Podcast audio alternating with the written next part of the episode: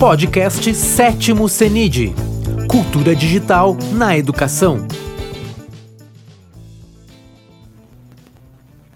Muito bem, bem-vindos ao Sétimo CENID, Seminário Internacional da Cultura Digital. Eu sou a professora Flaiane, doutoranda em Educação do Programa de Pós-Graduação da Universidade de Passo Fundo. E tenho a honra de apresentar, então, o professor Alexandro Gomes. O professor Alex, ele é graduado em Engenharia Elétrica, especialista em Psicologia Cognitiva, mestre em Psicologia Cognitiva e doutor em Ciências da Educação. Atualmente é professor da Universidade Federal de Pernambuco e líder do grupo de pesquisa Ciências Cognitiva e Tecnologia da Educação, atuando há mais de 20 anos como designer de ambientes de aprendizagem e empreendendo com o propósito de melhorar o nível de consciência e autonomia de pessoas e organização.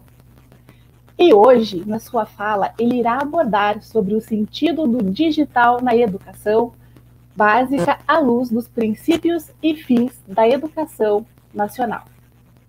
Então, professor Alex, antes de lhe passar a palavra, eu aproveito para agradecer a sua disponibilidade em estar aqui conosco no sétimo CENIT. Por favor, professor, pode fazer o uso da palavra. Obrigado, Flaviane. Obrigado, Flaiane. Perdão. É um prazer enorme reencontrar com vocês nesse evento formador de cultura, formador de opinião e formador de profissionais, que vai irradiar muito conhecimento para todo esse Brasil.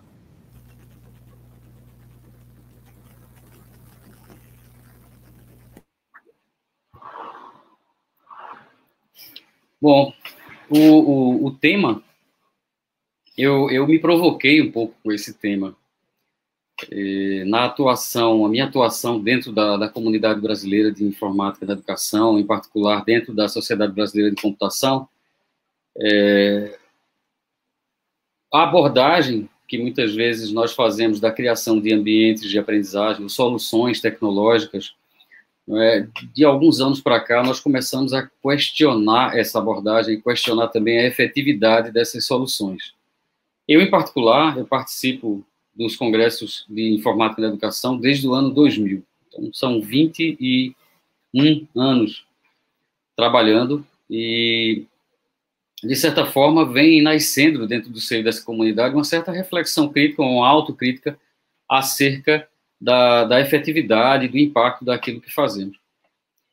E é, eu provoquei a mim mesmo né, qual o sentido desse digital na educação básica, é, considerando os princípios dessa educação nacional.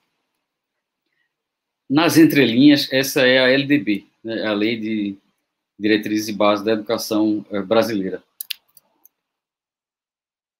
É, de uma forma geral, nós analisamos, monitoramos já há, bastante tempo a apropriação do digital nas escolas. É, o Comitê Gestor da Internet do Brasil emite regularmente relatórios, um tipo de censo que é, traz números acerca da adoção, da apropriação e da maneira como as tecnologias digitais são utilizadas por professores e alunos e como isso está distribuído nas escolas.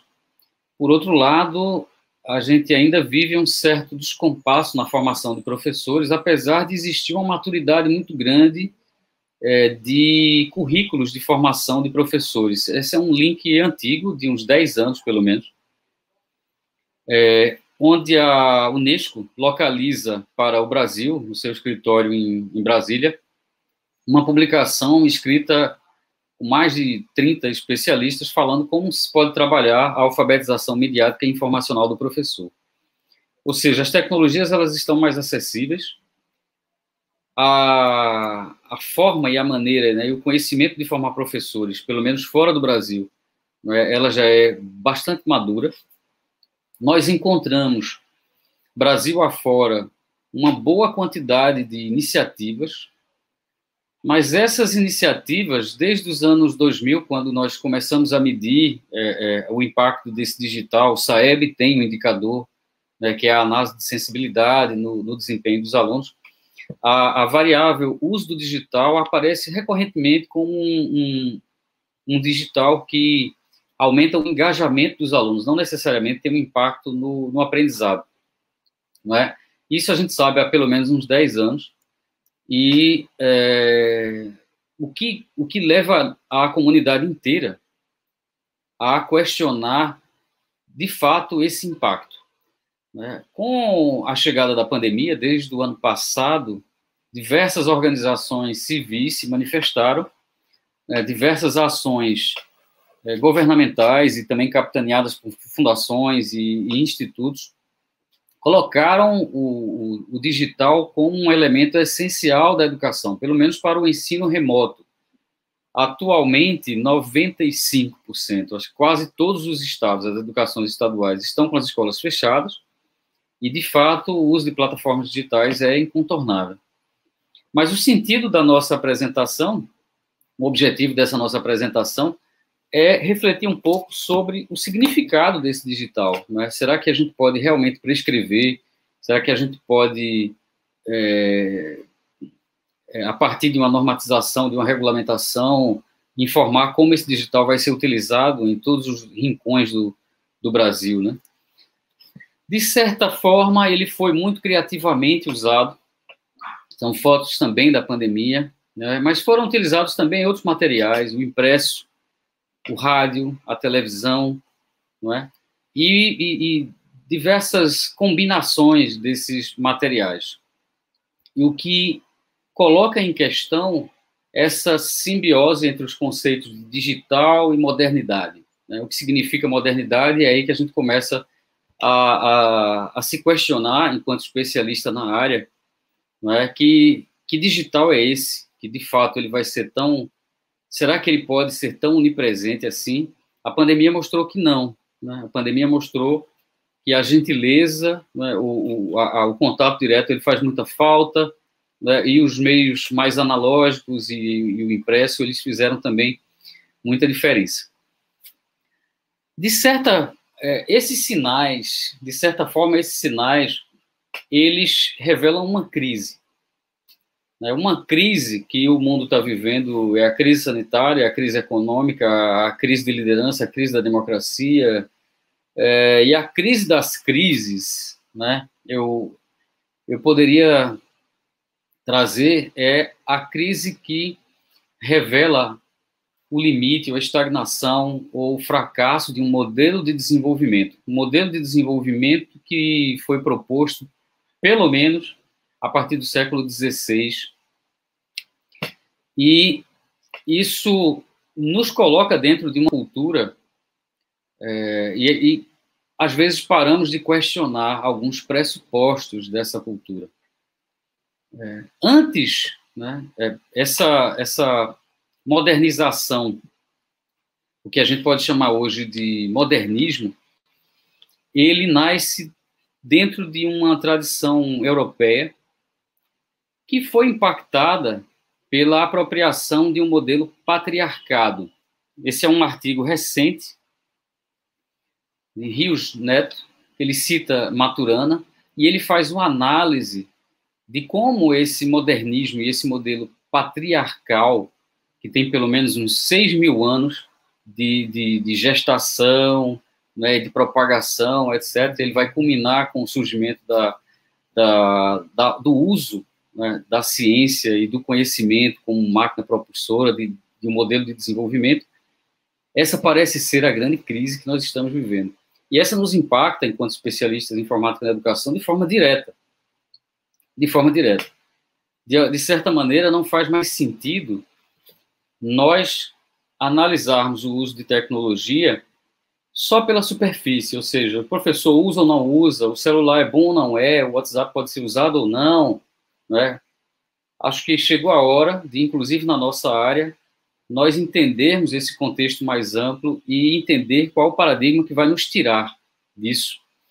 Né? O modelo patriarcal, e aí a gente vai se identificar quando a gente começa a ler isso, né? ele vai chegar no Brasil a partir da nossa invenção, né? segundo é, alguns autores, antropólogos, historiadores, o Brasil foi uma invenção, a, a América Latina foi uma invenção europeia para o fornecimento de matéria-prima e commodities.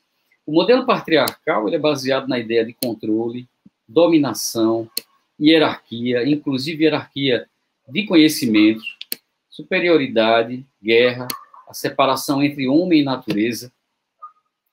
Então, o que a gente está vendo é uma, uma, uma, uma saturação de uma proposta de um modelo de desenvolvimento que está levando praticamente à extinção da, da espécie humana e, e, de muitas formas de vida. Dentro desse bojo do conceito de patriarcado, surge por volta dos anos do, do século XVI né, o conceito de modernismo, que a gente fala muito no Brasil.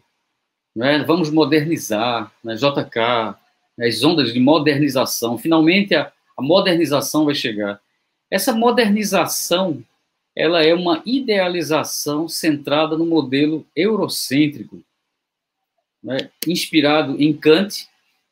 Isso tem um impacto tremendo na forma como nós atuamos nos últimos nas últimas décadas, nos últimos séculos. Vamos voltar aqui para a informática na educação. Né? O Congresso Brasileiro de Informática na Educação vai para a sua 32ª edição há 32 anos, que de certa forma a gente questiona muito pouco o paradigma que a gente utiliza. E o paradigma científico que a gente adota, na maioria das vezes, ele traz esses elementos de hierarquia epistemológica eurocêntrica, né, que significa uma imposição, né, uma imposição de saberes. Existe um saber, que é o saber científico, que ele ficou mais associado a uma versão quase divina né, de verdade. E, e, e, e os pesquisadores tentam seguir esse ideal, e esse ideal ele pode ser relativizado.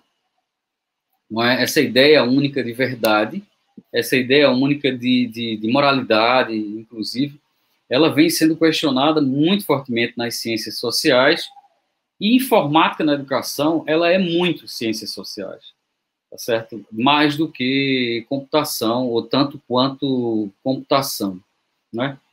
Então, quando a gente fala de imposição epistemológica, a gente fala da chegada de um homem branco né, numa, numa nova civilização, ou em novas civilizações, que a gente pode imaginar aqui centenas de, de povos originários, e esses povos originários tinham sua visão de mundo, seus idiomas, suas crenças, suas relações com a natureza, e num determinado momento, até hoje, né? Então a gente ainda sofre os efeitos da colonização. Semana passada foi comemorado o Dia do Índio e eles ainda clamam por serem ouvidos, para serem ouvidos, né, para serem reconhecidos nas suas crenças, religiões, é, formas de, de, cosmogonias, formas de, de, de, filosofias de vida, etc.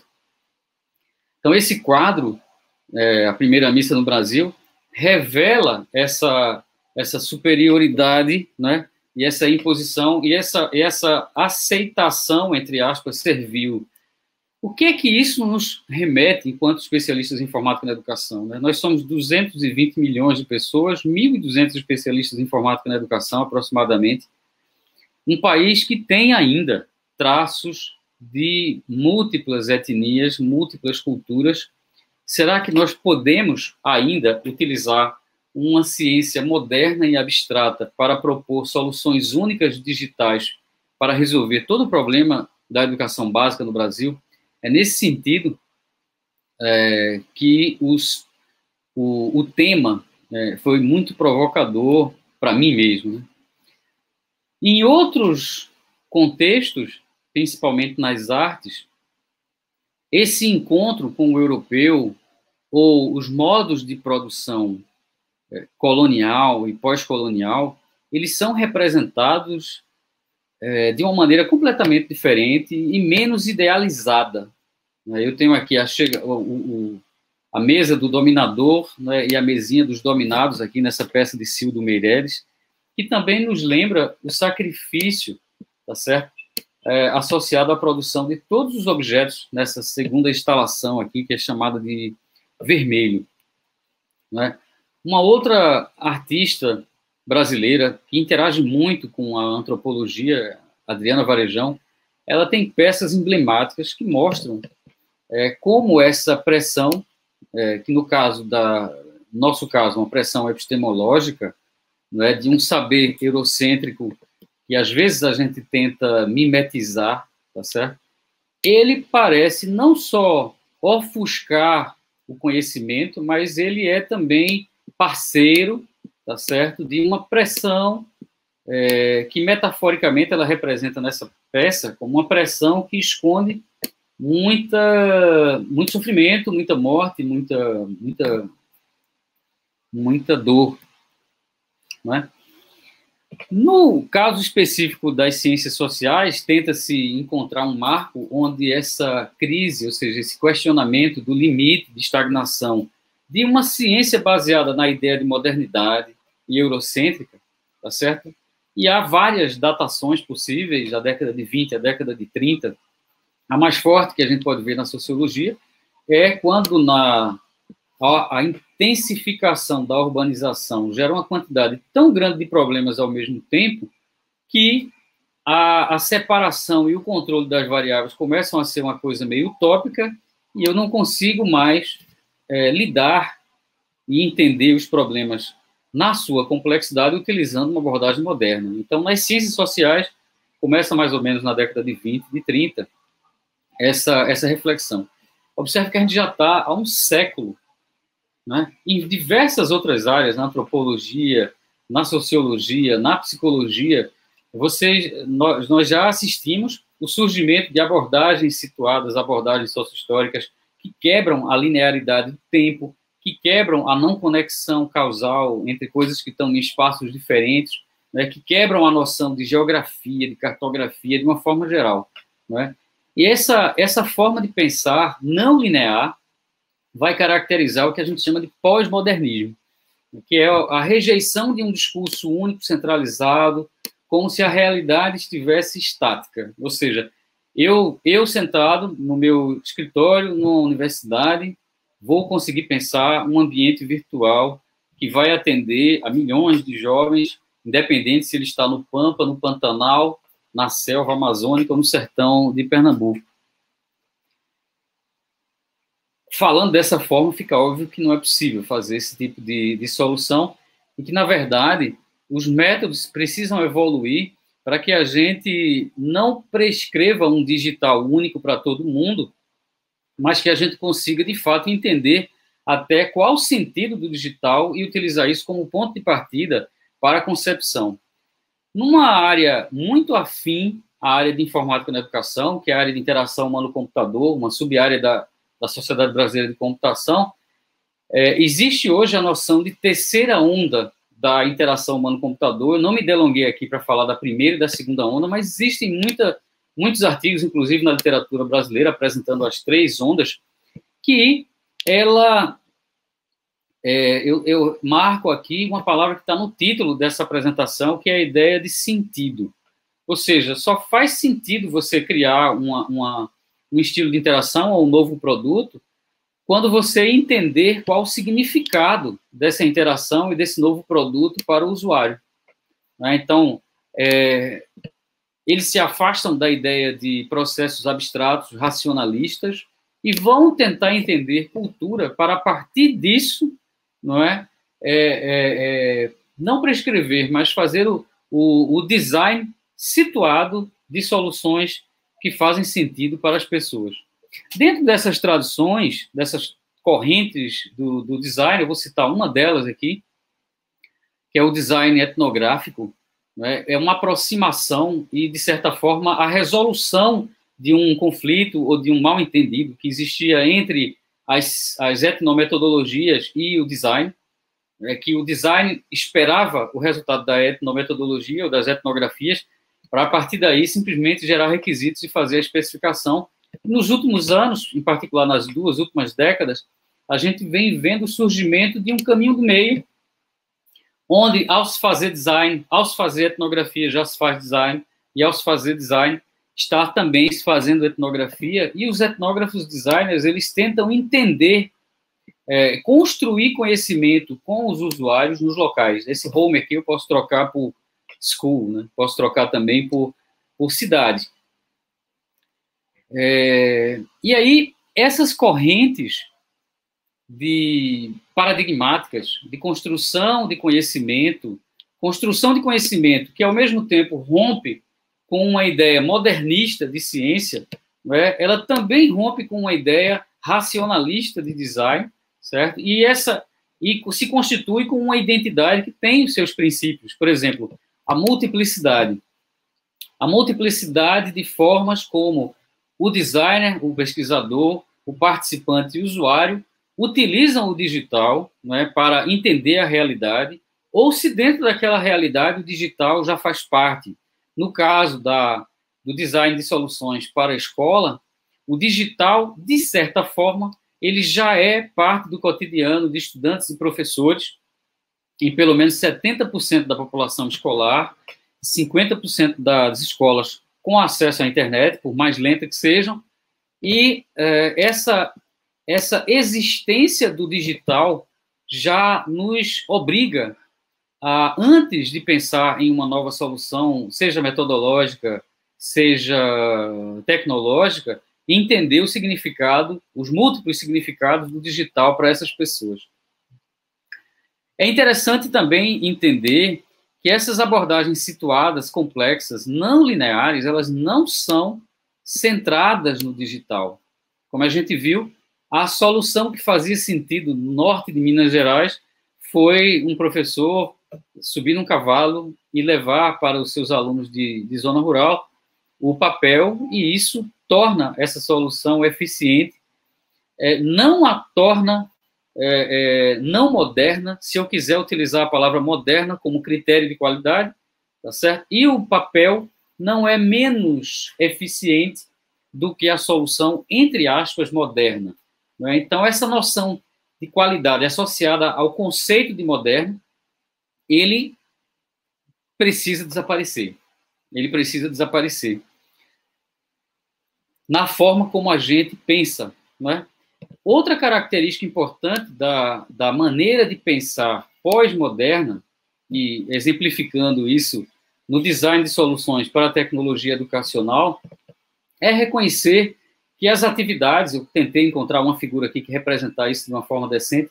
Eu tenho aqui o professor, o aluno, um quadro negro, diálogo online, né? e eu tenho aqui interações online e offline, o digital ele aparece de alguma maneira nessa interação presencial e nessa interação à distância. Essas pessoas atribuem algum significado. Alguns trabalhos que nós estamos fazendo aqui na zona da mata sul do estado de Pernambuco não é, mostram um, um uso intenso da rede social, é, do aplicativo WhatsApp entre professores e alunos, é, confundindo o significado que esse digital tem, evidentemente, que ele não é a plataforma, porque ele não é ergonomicamente projetado para essa esse processo de mediação, um uso didático. Há uma improvisação intensa de diversas plataformas digitais. E ao fazer esse uso criativo, essas pessoas inventam funções, atribuem funções, mas ao mesmo tempo elas tem um, um, um, outro conjunto a não ser desconsiderado de coisas físicas, de coisas em suas casas, é, sinais de televisão, sinais de rádio, a necessidade de ir até o prédio da escola. Então, esse design de tecnologia educacional ele não pode ser fechado. Fechado em entender, fechado na sala de aula, fechado na relação do usuário com aquela interface digital, fechado no ambiente virtual onde o professor conversa com o aluno, mas ele precisa levar em consideração a complexidade desse contexto. Uma outra dimensão que é estranha também à ideia de uma ciência moderna é a reflexividade. Quando o pesquisador ele começa uma pesquisa e um estudo e é, ele adota um, um sentido fechado de metodologia, ele não considera que ao longo do processo ele vai se transformar interagindo com o contexto e na fabricação dos dados e dos resultados dessa pesquisa. É, essa reflexividade eu já ouvi muitos colegas dizer, não, isso é subjetivo, a gente tem que ser o mais isento possível, e não há como ser isento, porque com, com mais objetivo, mais eu preciso tomar decisões para fazer escolhas. O contrário disso, ou o contraponto disso, é realmente considerar que tanto o usuário, quanto o pesquisador e o designer, eles precisam mudar, eles, eles, eles, num processo reflexivo e colaborativo, eles mudam a forma e a visão é, de mundo que eles têm diante de um processo de criação na busca de melhor entender o significado para o outro. E, evidentemente, que a ciência pós-moderna ela é não ortodoxa. Nem todos os métodos criados, é, a ciência pós-moderna ela não nega a ciência moderna.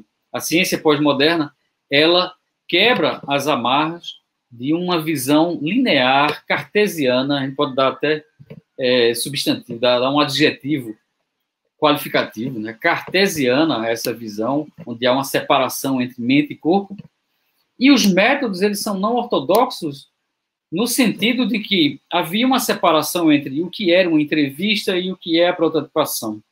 Não é? Quando eu falo em não ortodoxo, eu posso, ao entrevistar alguém, ao observar alguém, já criar com ele algum tipo de, de solução. Né? Então, eu já estou fazendo prototipagem.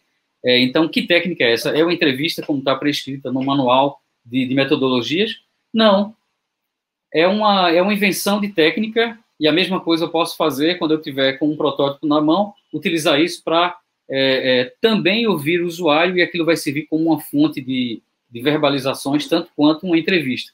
Também não estava prescrito, e essa não ortodoxia mistura métodos científicos, métodos práticos, métodos industriais, tá certo? Na busca dessa construção de conhecimento.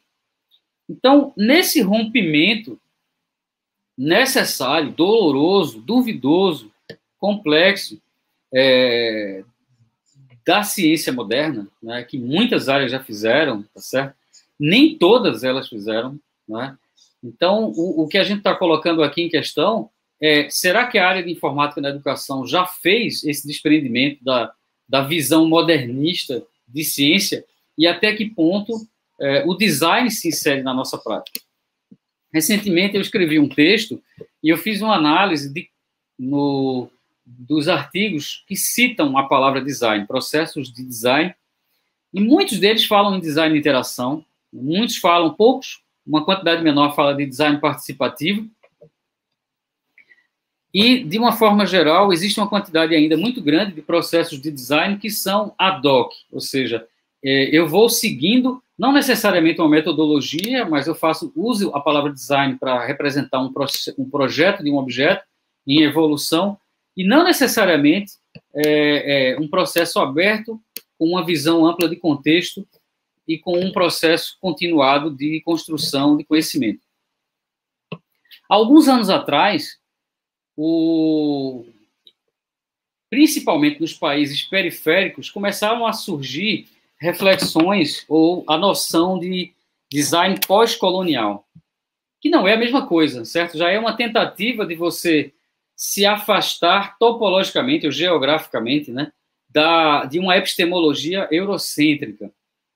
Eu posso falar em um design num lugar que foi alvo né, ou de uma aculturação é, colonial, lembrando que o colonialismo traz todas aquelas dimensões do patriarcado, né? a dimensão de controle, de poder, hierarquia epistemológica, etc. Então, o Brasil vive isso há pelo menos três séculos nos processos educacionais e de formação de engenheiros e designers, a gente tem a tentativa de apresentar uma perspectiva é, é, internacional, né, negando eventualmente as nossas formas idiosincráticas e nativas e originárias de construção de, de conhecimento e produção de bens.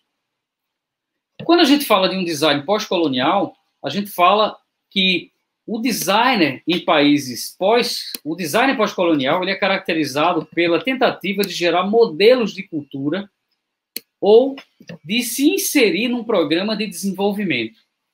Um programa de desenvolvimento que entenda essa multiplicidade de epistemologias que existem. No caso do Brasil, né, todas as nossas regiões e a diversidade de povos que, e de maneiras de, de viver, de produzir, de estar é, com a natureza, essas são as epistemologias, tá certo? Então, o ponto de partida de um design pós-colonial, como é o caso do Brasil, ele segue a mesma lógica, né? ele tem que ser desejável, ele tem que ser factível, ele tem que ser viável na sua definição de, de inovação, mas ele precisa gerar um bem-estar né, e resgatar e empoderar ou estar alinhado com a forma de vida dessas epistemologias locais. Certo? Organizando isso de uma maneira, é, forma de ciência, a gente vê algumas áreas que já começam a se articular. Por exemplo, design anthropology. Não tem como traduzir isso, tá certo? Design anthropology é uma rede de profissionais que reúnem pessoas da indústria, da academia, das ciências sociais, das, uh, das engenharias de ponta, de tecnologias emergentes, de carros autônomos, inteligência artificial, para entender como pensar futuros digitais possíveis.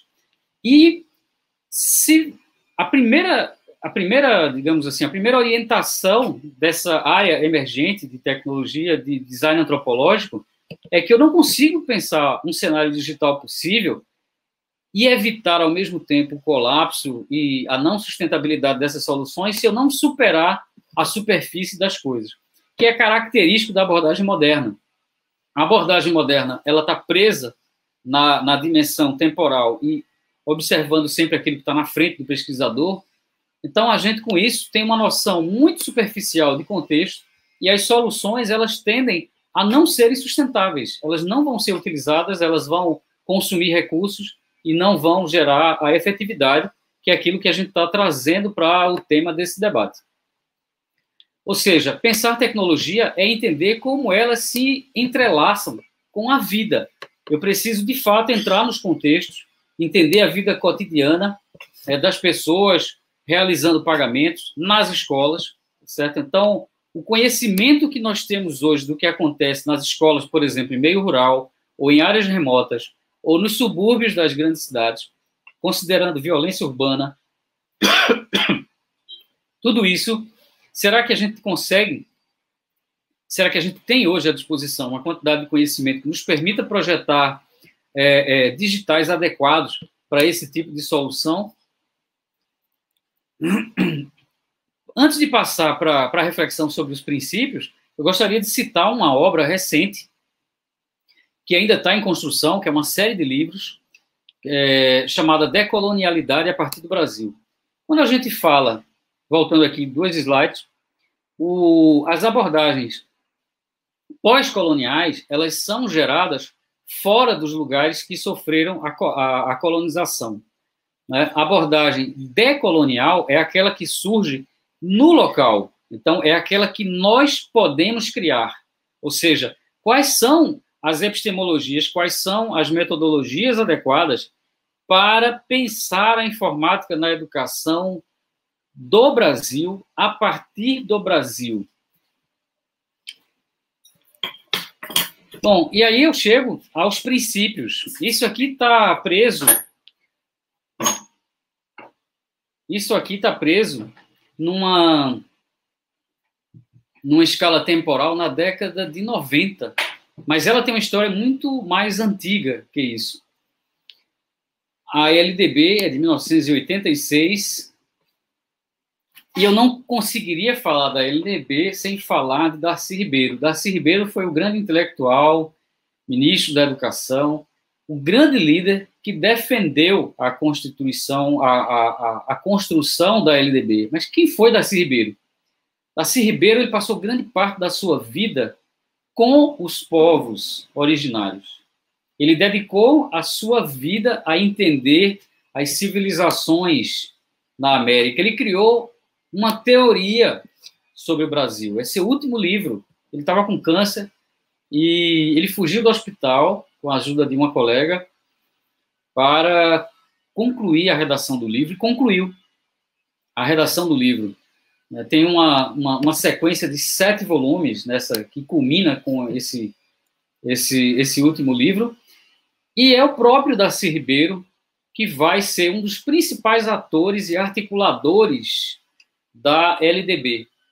Então, Darcy Ribeiro ele está inserido na antropologia, na, antropo, na antropologia da, dos anos 90, mas ele sabia da crise do modernismo e, e a gente vai perceber, é, numa leitura é, transversal da, da, dos, dos, princípios que estão nessa lei, tá certo? Como esses elementos e construtos de uma visão pós-moderna de mundo já estavam impregnados na LDB, e é interessante a gente tomar isso não como ponto de partida, mas entender que isso são movimentos da nossa evolução é, é, civilizatória, e como esse recado deixado na década de 90 por Darcy Ribeiro pode nos orientar hoje a ter uma postura proativa de design. É, a, o primeiro princípio é a igualdade de condições de acesso e permanência na escola. Hoje a gente sabe que acesso à escola né, com a pandemia ela é universalizada nas zonas rurais, urbanas, é, relativamente bem resolvido nas zonas é, rurais, em acessos remotos, mas o acesso a conteúdo e colaboração, é, a gente traz aqui a ideia de acesso digital, não é? Os acessos não estavam bem resolvidos. É? O design de ambientes virtuais, que de certa forma os intelectuais brasileiros de informática na educação produziram nas últimas três décadas, e eu me insiro, me incluo nisso, eles não foram suficientemente trabalhados para suportar a necessidade de um uso massivo. Em detrimento do fato de que o digital ele é massivamente utilizado pelos estudantes, pelos jovens, até para a constituição da sua própria identidade. Então, existem muitas oportunidades, né, pontos de partida, é, lacunas de conhecimento e oportunidades para prover essa igualdade de acessos e de permanência na escola. E aqui eu faço um ponto de reflexão. Né? Essa permanência na escola pode ser uma permanência digital. Né? Como é que eu consigo perceber me sentir participando das atividades da escola, mesmo através de uma, de uma plataforma. O segundo princípio, liberdade de aprender, ensinar, pesquisar, divulgar culturas, pensamentos e artes. Aí você vê aqui o Darcy Ribeiro né, e os outros autores falando dessa, dessa multiplicidade de epistemologias. Olha só, o pensamento, né, a arte e o saber e a liberdade de aprender e de ensinar esses diversos saberes. Ora, quando a gente pensa educação, a gente parece estar limitado ao currículo oficial do Ministério da Educação, às práticas educativas, eminentemente às práticas expositivas em sala de aula, né? e como é que a gente pode é, operacionalizar essa liberdade? Como poderia ser possível pensar um digital futuro que ampliasse a nossa capacidade de exercer esse aprender e esse ensinar? É claro que essa diversidade, esse, esse princípio está ligado ao diálogo dos saberes dos diferentes povos. Eu radicalmente trazer aqui os povos originários, mas a gente tem os povos suburbanos, tá certo? Da, no subúrbio da cidade já se falam é, dialetos diferentes, já tem práticas diferentes, relações diferentes com o digital, relações econômicas diferentes. É, de que, será que a gente continua tentando é, reproduzir a massificação é, de práticas e, e, e, anulando cada vez mais essa, essa diversidade. E aí surge aqui, o, o, no terceiro princípio, a ideia de pluralismo, que ele não nasce na LDB, tá certo? Ele nasce exatamente da, do multiculturalismo das ciências sociais, que é o, o diálogo ou a mediação entre esses saberes, a quebra da hierarquia que nos foi imposta com a lógica colonial. Né? A hierarquia colonial, naquele momento, fazia sentido, porque ficaria fácil para o, o, colona, o colonizador dizer quem tem direito ao quê.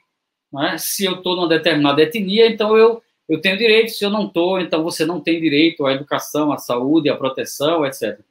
E é o que se reproduz silenciosamente. O multiculturalismo, é o que está colocado nesse terceiro princípio, é é, e nos aponta, enquanto designer de soluções para a educação, a, abertura para pensar é, metodologias e tecnologias adequadas para os diferentes contextos com eles, tá certo?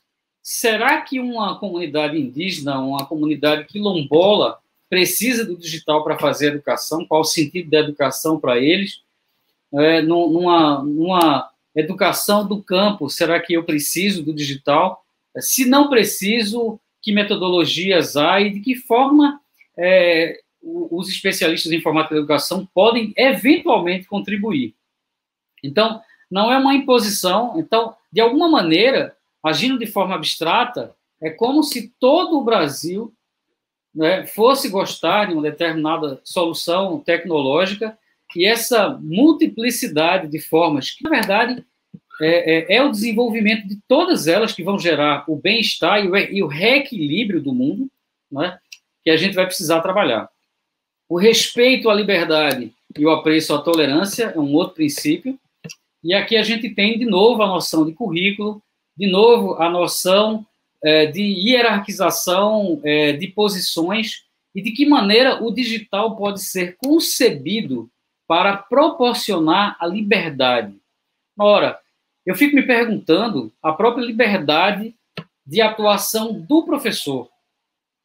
Né? Normalmente a gente está preso a, uma, a, uma, a um currículo, a uma base, a, uma, a, um currículo nacional, a um currículo regional, estadual, e já, as bases já foram é, desdobradas em currículos estaduais, tá certo? Mas essa noção de liberdade vai muito além do currículo, ou seja, é reconhecer que do outro lado né, da posição do professor existe um, conhecimento não curricular e como eu posso através de que dinâmicas e de que tecnologias é que a gente fala de aprendizado informal, aprendizado conversacional, né? muito comum esse tipo de abordagem nas educações indígenas, quilombolas e, e, e realizadas por, pelo terceiro setor, né? como a gente pode aprender é, é, e como é possível pensar alguma tecnologia é, que não traga já na sua estrutura a lógica de, de, de de hierarquização do conhecimento, coexistência, alguns eu não vou discutir muito, coexistência de instituições públicas e privadas, a gratuidade do ensino público, e aqui remete também à gratuidade de espaços e à gratuidade de conteúdos, né? Aqui sim tem, tem uma coisa a se comemorar no Brasil, que é uma política pública chamada Educação Conectada, não é? muito interessante do ponto de vista da sua lógica de implantação, é onde localmente você pensa uma visão, pensa a infraestrutura, os recursos e a formação de professores como um todo, uma unidade indissociável, né, bem mais inteligente do que simplesmente prover infraestrutura, que era muito típico dos anos 90, começo do século desse século. A valorização do profissional da educação, e aqui novamente remete à, à necessidade dessa entrada no contexto. São muitos professores, são muitas realidades. Né? Uma formação é, inicial que ainda vai ser modernizada, a gente tem uma notícia de 2015, quando o governo anunciou, anunciou o aumento da carga horária, e depois notícias de 2020, aqui, novembro de 2020, quando finalmente a, isso foi homologado pelo Conselho Federal, e a previsão é que em 2025 os currículos de formação de professores sejam obrigados a ter uma conotação um pouco mais pragmática, um pouco mais prática, ou seja, menos abstrata, não é? Menos abstrata, ou seja, considerando mais o situado, considerando mais o aprendizado do próprio professor em movimento e em interação com esses contextos. Só levando em consideração o aspecto do planejamento, né, isso é um resultado de um, de um trabalho recente do nosso grupo, onde a gente tem feito é, etnografias em escola, esse é um dos gráficos que representam os professores interagindo para planejar. Ou seja, é, só para pensar é, é, é uma, um, uma TI que ajude o professor, de alguma maneira, na complexidade da sua interação, é muito necessário que se entre nesse contexto, né, é, com um olhar muito mais desarmado e muito menos centrado numa visão abstrata, reconhecendo a forma mundana, né, a forma idiosincrática como esses professores trabalham né, para tentar entender, e aqui novamente aparece o físico e o digital, já apropriado por esse professor, como a, a delimitação de, de um contexto complexo para, a partir daí, pensar tecnologias. Outro princípio da LDB, a gestão democrática, e aqui tem muito que a área de computação pode gerar. Eu trago aqui uma solução recente do Ministério da Educação, do próprio Ministério da Educação, que é o aplicativo Clique Escola. Hoje ele está com mais mais de 100 mil downloads, e ele tem uma característica muito interessante. Ele coloca para todos os cidadãos a transparência de dados sobre todas as escolas públicas. Informações como se tem banheiro, se não tem banheiro, se tem internet, infraestrutura, perfil do professor, desempenho do aluno, matemática, etc. A noção de transparência, ela causa um, um, um, um movimento de controle social muito interessante, preconizado aqui. Né? A gestão democrática do ensino não tem gestão se eu não tenho acesso aos dados. Então, esse aplicativo é um dos movimentos, e evidentemente que se podem fazer muitos outros.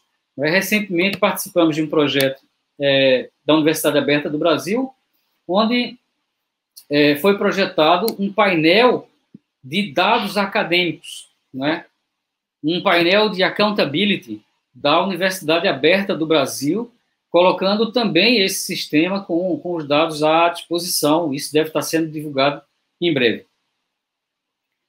Um outro princípio é o princípio de padrão de qualidade. Aqui a gente não precisa se delongar para saber que a qualidade da nossa educação ela é internacionalmente baixa, né? baixa nos padrões da OCDE, tá certo? Evidentemente, né, internamente, o nosso SAEB, isso muito provavelmente vai ter uma, uma, uma queda por conta da pandemia. Esse nosso SAEB, ele é relativamente baixo, porque a gente esquece de colocar nesse repertório toda a parte cultural, toda a parte que não é homologada, formalizada, o que a base nacional comum resgata, tá certo? Então eu tenho aqui vários elementos onde esse conhecimento local ele pode ser é, é, resgatado, né, o repertório cultural, por exemplo, e tantos outros aspectos aqui onde esse conhecimento local ele pode ser resgatado. E aí, de novo, qual o papel do digital e como atuar enquanto especialista em informática na educação para é, é, fazer evoluir né, essa, essa, essa forma de fazer educação que não seja opressora, excludente, é, reducionista, modernista, cartesiana. Valorização das experiências extraescolares é outra forma de dizer que, para além do currículo e para além daquilo que está preconizado, eu posso ouvir. Né? Uma coisa interessante que me remete a essa foto é a relação da educação com a moradia.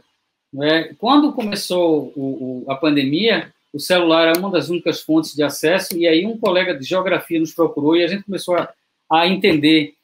É, é, ele quem está fazendo esse trabalho na Mata Sul de, de Pernambuco, e a gente descobriu que na arquitetura das casas não existe o espaço dedicado à aprendizagem. Não existe o espaço dedicado à aprendizagem e normalmente um dos filhos é protegido pela mãe para estudar. Se ele, se ele não for protegido pela mãe, muito provavelmente ele está ajudando o pai na renda de casa. O que é um, o que é um, um, um elemento importantíssimo dessa experiência extra-escola para orientar políticas públicas e o design de tecnologias, ou seja, é, seria o caso de se pensar uma política pública para orientar as famílias acerca da importância desse cantinho do estudo, não é? E por que não imaginar um, um, um digital que une esse momento de estudar em casa com o momento de encontrar-se na escola, tá certo? Com os seus colegas. Então, tem muitas questões que, por não termos assumido um contexto amplo como ponto de partida, não conseguimos nem ainda formular os problemas.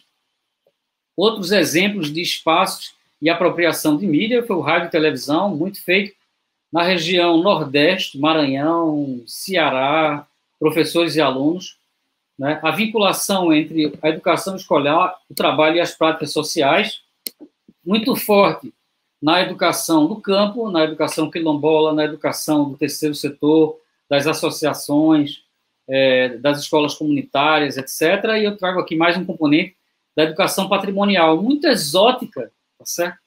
mas que pode ser muito explorada, inclusive com tecnologia digital. A gente vê no leste europeu e com o movimento migratório na Europa uma preocupação de aculturação dos imigrados utilizando tecnologias ubíquas, né? o celular, né? e como prover é, estilos de interação que ajudem as pessoas a compreenderem o, espaço e, e o, a história do lugar. Não, muita, muitas aplicações de tecnologias ubíquas ainda pouco exploradas na nossa imensidão. Consideração de diferenças etno-raciais, já, a gente já falou bastante, direito à educação e aprendizado ao longo da vida, é um conceito também que abre enormemente, né, aqui na educação de jovens e adultos, eu diria que é, 60% dos adultos é, em idade economicamente ativa é, careceriam de uma atenção é, de, de, plataformas adequadas para continuar estudando ao longo da vida. Né? Então, isso, relendo a LDB à luz de um referencial pós-moderno, a gente percebe que a nossa área ela está engatinhando. De certa forma, a gente ainda está observando a superfície das coisas. Né? E, para terminar, não menos pós-moderno, com uma citação de Miles Davis, para continuar criando, tem que se comprometer com a mudança. Um recado para os meus amigos, colegas da área de informática na educação.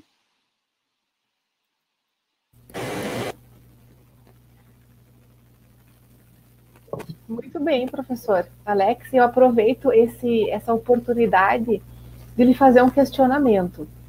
Nós estamos já há mais de um ano nesse cenário sombrio da pandemia, né, onde os professores eles precisaram se reinventar na sua prática pedagógica, né, e não só a questão da prática pedagógica, mas a questão da adaptação, né, do seu do seu novo ambiente de trabalho, digamos assim. Então, eu poderia, professor, nesse caso, uh, dizer que existe um cenário educacional antes da pandemia e um cenário educacional que será pós-pandemia também? Ou o senhor vê que, após esse período pandêmico, o cenário educacional ele pode voltar a ser o que era antes? Ou o digital ele vem com uma certa força de ser trabalhado e de ser uh, uma questão mais progressiva, digamos assim, de se expandir dentro do cenário educacional? Eu, eu, eu não vou ser nem otimista nem pessimista, eu vou ser realista. Eu tive o cuidado de buscar uma certa literatura que é a literatura de pós-trauma. É, imagine o, o é, a literatura pós-guerra, pós-pandemia. Né? Isso, isso é fácil achar o, o ser humano ele volta a ser o que era antes. Então, após uma guerra, após uma pandemia, após um tsunami, após um terremoto, etc., as pessoas voltam ao cotidiano. Tá certo? Então, eu não estou. Não é diferente. Essa é a terceira pandemia nos, no último, em um século. É, é, é, a quinta grande pandemia mundial em quatro séculos. É, nós vamos voltar a sermos o que era antes. Tá certo? Então, do ponto de vista realista, é, assim, dos fatos, né?